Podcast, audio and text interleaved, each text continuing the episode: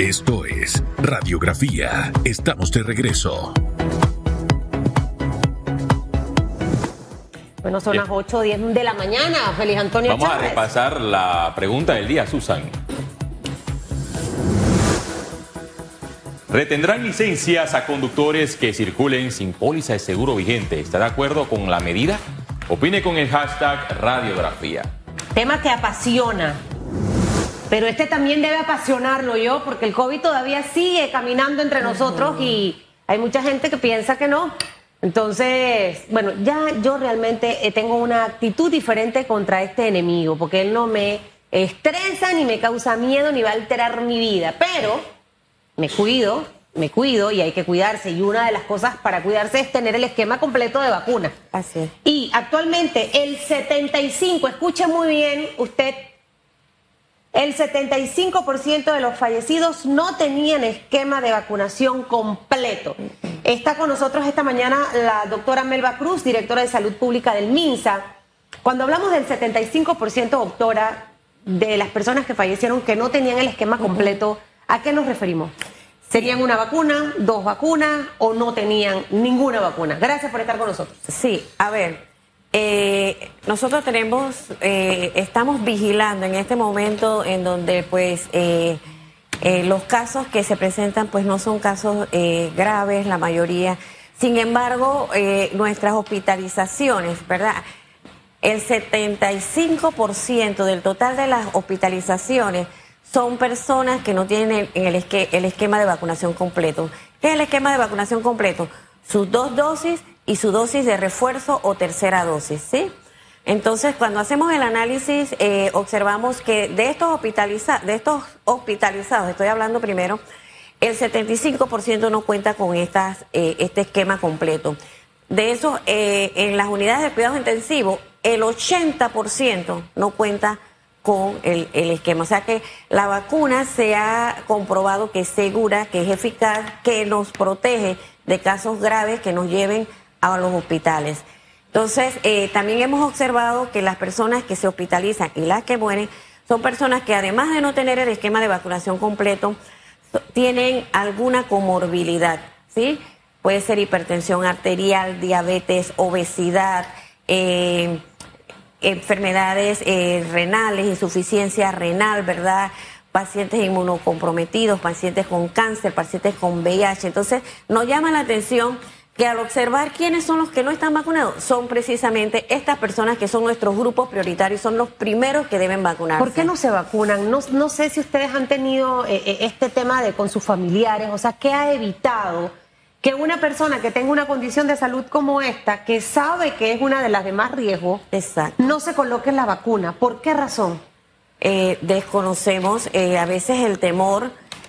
También es porque, como son pacientes muchas veces que dependen del familiar, si el familiar no se preocupa, ¿verdad? Entonces eh, no lo llevan. Los pacientes en edad avanzada, vemos pacientes que no tienen ni una sola vacuna, ¿sí? De, los eh, eh, de los fallecidos, que no les he hablado tampoco, en los fallecidos, el 92% de los fallecidos no cuenta con esquema de vacunación completo. Esa cifra es alarmante, es alta. ¿Cuántos, ¿Cuántas Claro. personas a nivel nacional hasta el momento no se han vacunado? Es decir, no han recibido pero ni, ni siquiera la primera dosis. Sí, nosotros tenemos eh, alrededor del de el 80% de las personas pues tienen el esquema de vacunación completo. Eh, eh, tienen sus primeras dosis, su segunda dosis, pero no se han puesto el refuerzo, ¿sí? Entonces, eh, el refuerzo es muy importante, porque re- recuerden que entre más, eh, eh, por eso es que el esquema de nosotros es tres dosis, porque la primera te, te ayuda, la segunda te va dando más inmunidad, y la tercera entonces es la que, la que eh, completa. La cuarta dosis que nosotros poníamos, eh, eh, se dijo que era voluntaria, pero sí... Se sigue poniendo la cuarta dosis. ¿Cómo no es Las que- personas que quieran colocarse la cuarta dosis se la pueden colocar. Esto tiene algún, algún riesgo. eh, y, y le hago varias preguntas para que trate ahí, doctora, de responderla. Porque me acuerdo de tantas conversaciones que tengo. Ah, no, Susan, yo nada más tengo hasta dos dosis porque es que me alteró el periodo. Me alteró el periodo y la verdad que es que no quiero complicarme más con el periodo. Este en el caso de mujeres y muchas de ellas jóvenes. eh, eh, ¿por qué es importante ese, ese, ese refuerzo? Más allá de que es más protección, eh, te puede salvar la vida. Ustedes han visto que esa cantidad de personas que han fallecido, hay jóvenes, adultos mayores, una mezcla, que es la edad, cuál, cuál es la edad que en realidad este, allí predomina. Y si en realidad esto altera el sistema inmunológico de la mujer en, en referencia al tema de la menstruación. Sí, mira, las vacunas eh, se han demostrado y la, la, esta de para contra el COVID pues se ha demostrado que protege específicamente, ¿verdad? Contra los casos graves. No te protege de repente que te dé la enfermedad, pero sí te protege de que no se vaya a agravar y por ende de que no te lleve a la muerte. Eh, sí da algunas sintomatologías, igual que otras vacunas, la de la influenza y todo, pero son sintomatologías muy leves, ¿verdad? Dolorcito del cuerpo, como un resfriadito leve, rinorrea, malestarcito. Pero eh, eh, eh, cuando tú te pones a ver las ventajas contra las desventajas, es preferible, ¿verdad?, vacunar a, vacunarse. Yo creo que esto es una de las razones por la que los pacientes, a veces eh, los inmunocomprometidos, los que tienen enfermedades crónicas y las personas avanzadas, como presentan, han presentado algunas sintomatologías con las vacunas, entonces tiene temor el familiar de, de llevarlo, pero deben sopesar la ventaja de estar protegido, ¿verdad? A no estar protegido. Entonces la vacuna te puede dar síntomas, pero leve, pero te protege de una enfermedad grave, que es lo que hemos visto tanto en los hospitalizados como en los... Y en, en el caso de la mujer, lo que le mencionaba, o sea, el periodo se va a volver a, a normalizar. Eh... ¿Cómo no? Claro que sí, no, eso no se da en todas las mujeres. Esto, ¿Usted tuvo problemas con su, con su dosis? No, pero sí me cambió un poco la fecha porque yo soy muy reloj. Esa ha sido la ventaja de mi vida, pero sí me me, me alteró un poquito y se dio en el mes de febrero. Ya luego se empezó a normalizar. Pero sí he escuchado mujeres con este tema. Y bueno, a mí me pasó uno o dos, dos meses, pero ya después se me sí. normalizó el periodo. Pero muchas temen a ponerse la vacuna precisamente por este tema. Sí, pero esos, esos, primero que no es a todas, ¿verdad? Son algunos casos, un porcentaje que no es tan elevado. Y es como dice usted, eso se va normalizando te puede alterar algunos aspectos, ¿verdad?, de tu vida, te puede alterar, eh, eh, te puede dar, como decía, algunos síntomas respiratorios, algunos síntomas de resfriado y te puede alterar algunas cositas, pero eh, esas cosas eh, se, van, se van regularizando y a, a la hora de, de, de, evaluar las ventajas contra las desventajas es mejor vacunarse. Entonces... sí, hablando de ventajas de, de vacunarse, esta semana el Ministerio de Salud autorizó la vacunación de menores de 6 años a 5 años. En este rango de edad, ¿se están registrando muertes? Sí, no hemos tenido tantos casos, en otros países sí se han presentado y, a, y sí se han presentado algunas muertes. Aquí en Panamá hemos tenido muy pocos, algunos casos graves al inicio, tuvimos casos graves de, de, eh, de niños menores de edad. ¿Y menores, eh, entre esos menores de 6 meses? Menores de seis meses. Porque lo que autorizó eh, el MINSA esta semana es la, la, vacunación de menores de seis meses a, a niños de, de, cinco años. Sí, o sea, nosotros teníamos hasta ahorita mayores de cinco años. Ahorita lo que se está autorizando a los menores de cinco años desde los seis meses, ¿sí? Pero no hay registro de, de niños inferiores a los 12 meses de nacido que hayan fallecido debido no. a, a esta infección. Nosotros aquí en el país no. Nosotros no tenemos, hemos tenido algunos menores, quizás eh, eh, menores de edad que se han agravado, sobre todo en las áreas indígenas, ¿verdad? Que no tienen ningún esquema de vacunación, que tenían comorbilidades, de repente parasitosis, de repente eh, alguna comorbilidad que no fue atendida por ser áreas de difícil acceso, pero muerte propiamente dicha no. ¿Qué mensaje le envía a los padres de familia que la están escuchando? Y que al escuchar también esta noticia esta semana, dijeron, yo no voy a vacunar a mi pequeño de seis meses, mucho menos a mi menor de cinco años de edad. ¿Qué mensaje le envía el, el MINSA para convencer a ese, grupo de la población?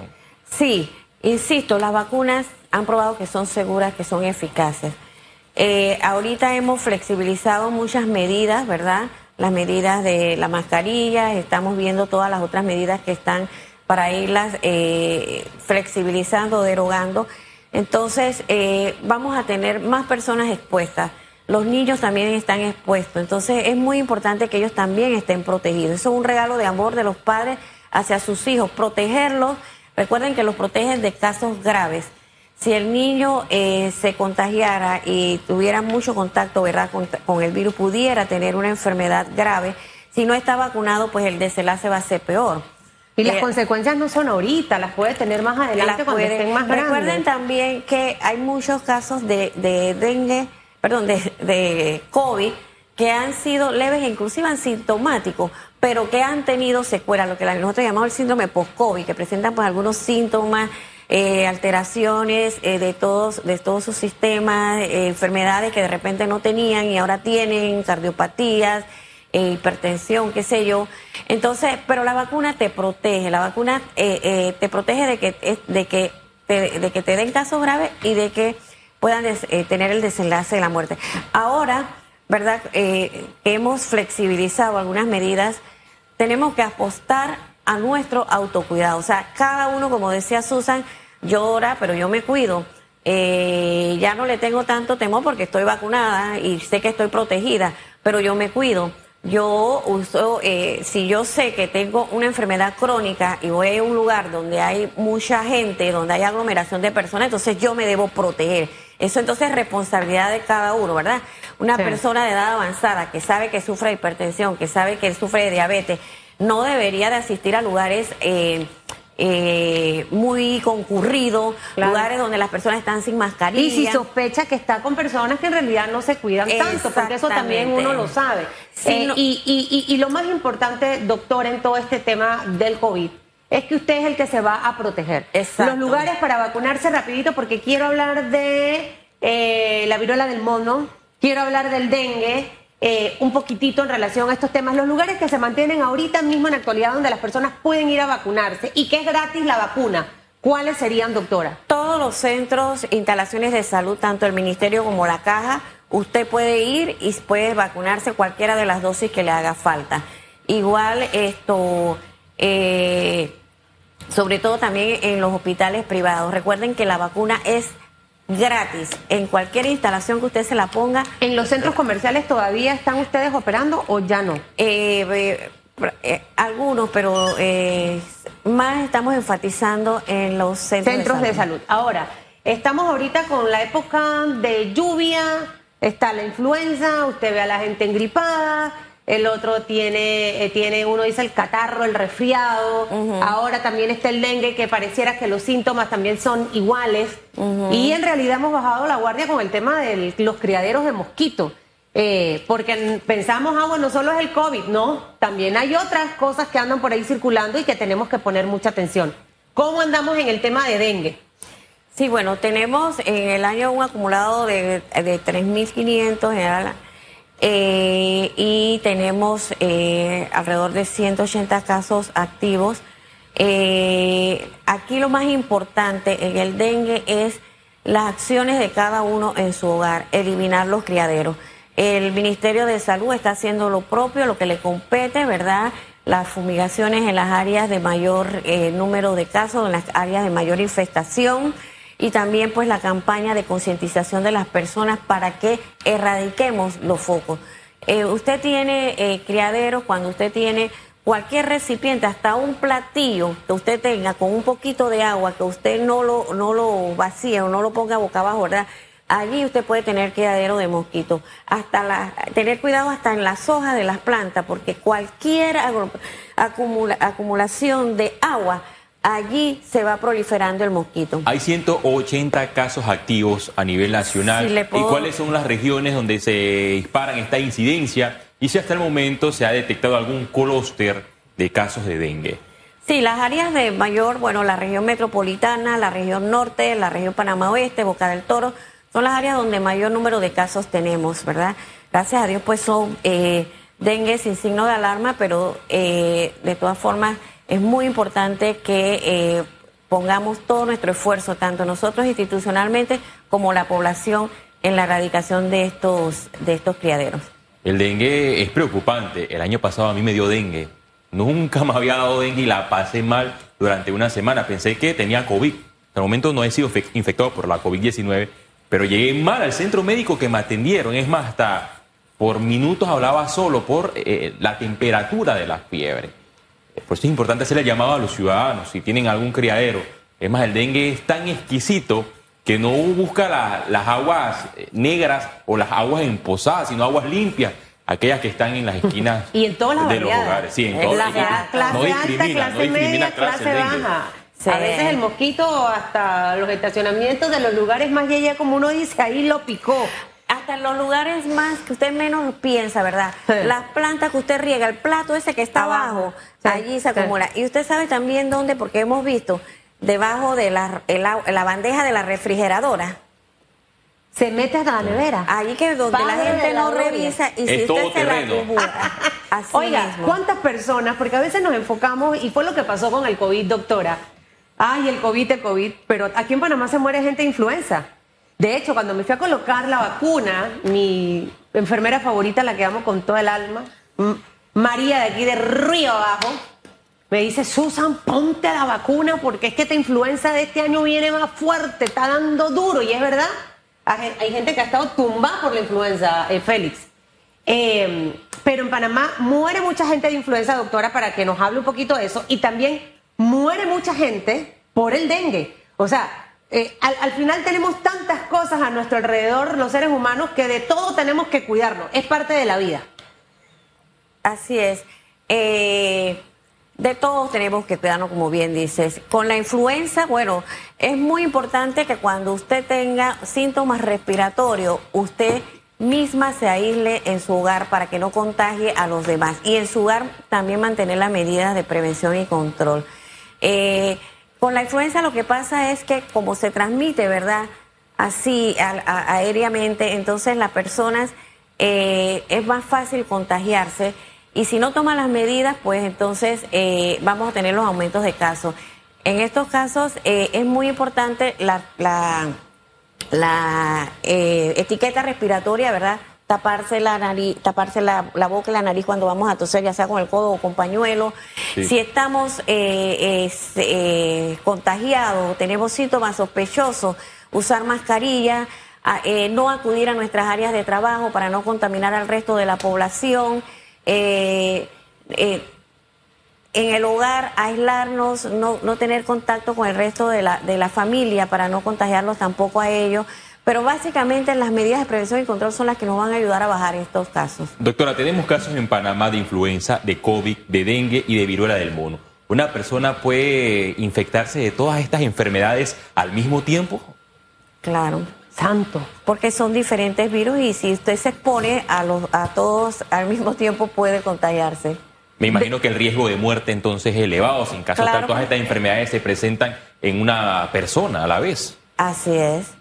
Le- Porque se van sumando los- lo- lo- las, las, las consecuencias de cada, de cada enfermedad. Leí hace poco de un paciente que no recuerdo el lugar, se le detectó viruela del mono y ese mismo día se enteró que tenía VIH y también tenía COVID. Entonces, realmente tenemos que tener mucho cuidado. Siempre han ex- existido las enfermedades. Así es. es parte de, de la vida, no agarre terror con todas estas cosas. Ahora, frente al tema de la viruela del mono, yo me quemé el domingo friéndole unas hojaldras a Hugo. Aquí está la marca de la tortura. ¿Y las ve, doctora? Sí. Ve como cuatro cositas. Y en estos días, esto fue el domingo, yo me quito la, la- la- la- me muevo la blusa, me estoy poniendo sulfato de plata para que no me quede la cicatriz.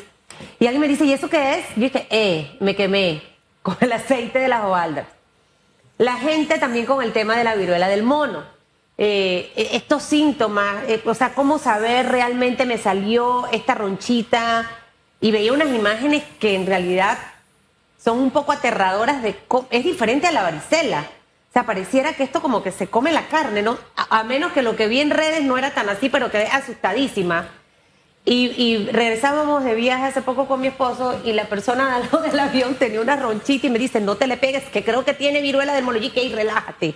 Que, que, que, ¿sabe? Entonces uno anda con esa fobia, doctora. ¿Cómo uno puede primero saber, es esto, no es esto? Porque aquí a uno lo pica un mosquito y mucha gente se brota.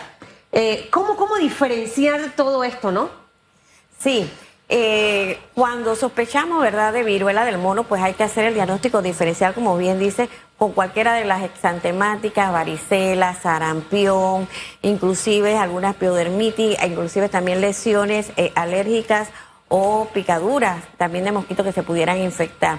Eh, la viruela del mono presenta varias etapas. Primero, la etapa de, mácula, que es cuando tenemos solamente un enrojecimiento Después la pápula, donde allá hay como una pequeña elevación en la, en la piel. Después las vesículas, las vesículas eh, que ya entonces vemos estas ampollitas con un líquido claro. La pústula que siguen siendo ampollitas, pero ya con un, un, líquido un poco más eh, turbio. Y muchas veces se van umbilicando, que era lo que tú lo que usted decía de que se va como comiendo la carne porque va haciendo como un hueco en el medio como, como un cráter, ¿verdad? Entonces... ¿Eso eh, después queda una cicatriz o eso se, se... Algunas personas quedan con cicatrices como la varicela, algunos tienen eh, cicatrices, otros sí, pero no con hueco. Sí, no, eh, puede que quedes según el avance de la lesión. Y la última etapa que es la costra. En cualquiera de esas etapas de las lesiones dérmicas puede contagiar. Hay fiebre, dolor en el cuerpo, no sé cuáles son los, Se síntomas. Esta, cuando vemos que tenemos estas eh, lesiones, aparte de eso, presentamos, presentan, ¿verdad? Síntomas como fiebre alta, inusitada, de repente, arriba de 38.5, dolores en el cuerpo, dolores en la espalda, dolores musculares, eh, ese, eh, como esa, debilidad que también da, ¿verdad?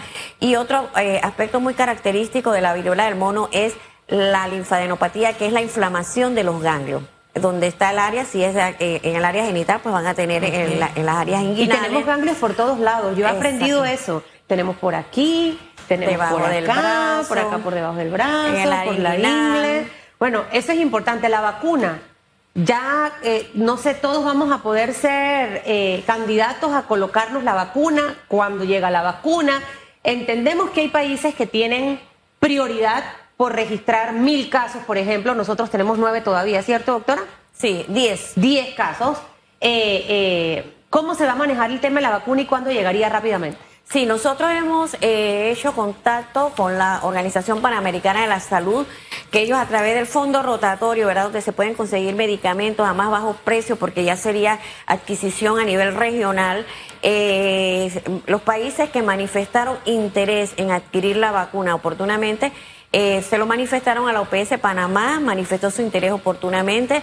Estos países eh, estamos haciendo negociaciones con la OPS para obtener la vacuna.